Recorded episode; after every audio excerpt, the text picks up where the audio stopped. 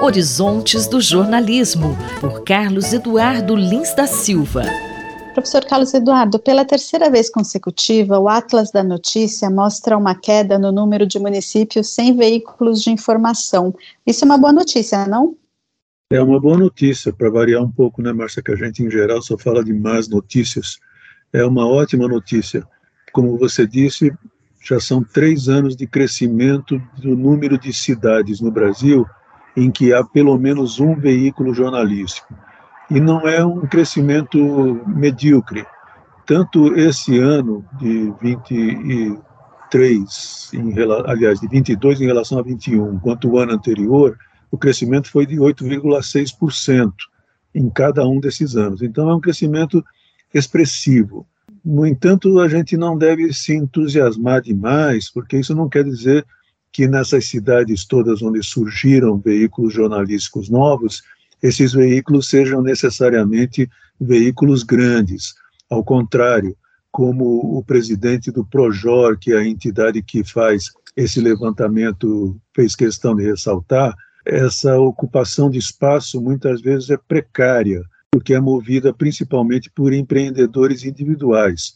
São, é, em geral, blogs ou perfis, são todos eles eletrônicos, evidentemente. Mas, de qualquer forma, haver alguma coisa de jornalismo numa cidade em que não havia nada já é muito bom. E então, hoje em dia, são 2.712 municípios no Brasil em que não há nenhum veículo jornalístico, contra 2.858 em que há pelo menos um veículo jornalístico.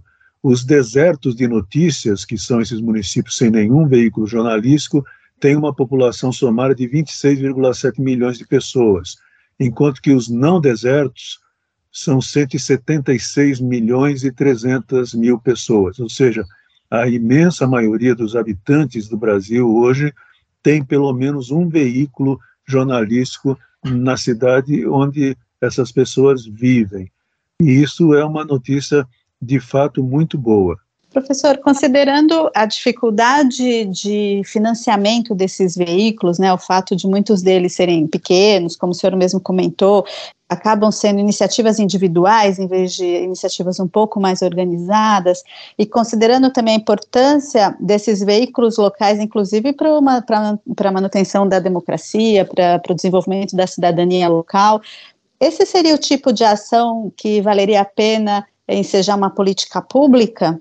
Ah, sem dúvida nenhuma, Márcia. Seria muito bom se houvesse uma política pública para incentivar, para estimular a existência de jornais ou veículos de comunicação de qualquer espécie em todos os municípios brasileiros.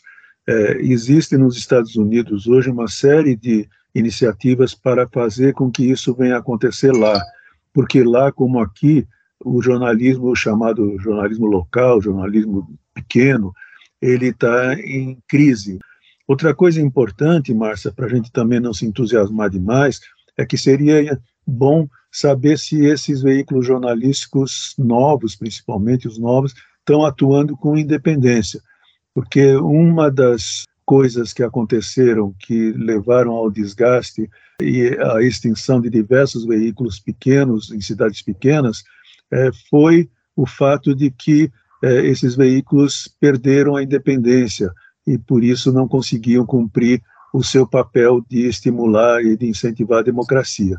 Eu queria também ressaltar, Márcia, a importância do Projor, essa entidade, Projor Instituto para o Desenvolvimento do Jornalismo, e fazer aqui uma homenagem ao saudoso jornalista Alberto Dines, que foi o criador do Projor e que foi o grande eh, estimulador dessa iniciativa do Atlas da Notícia.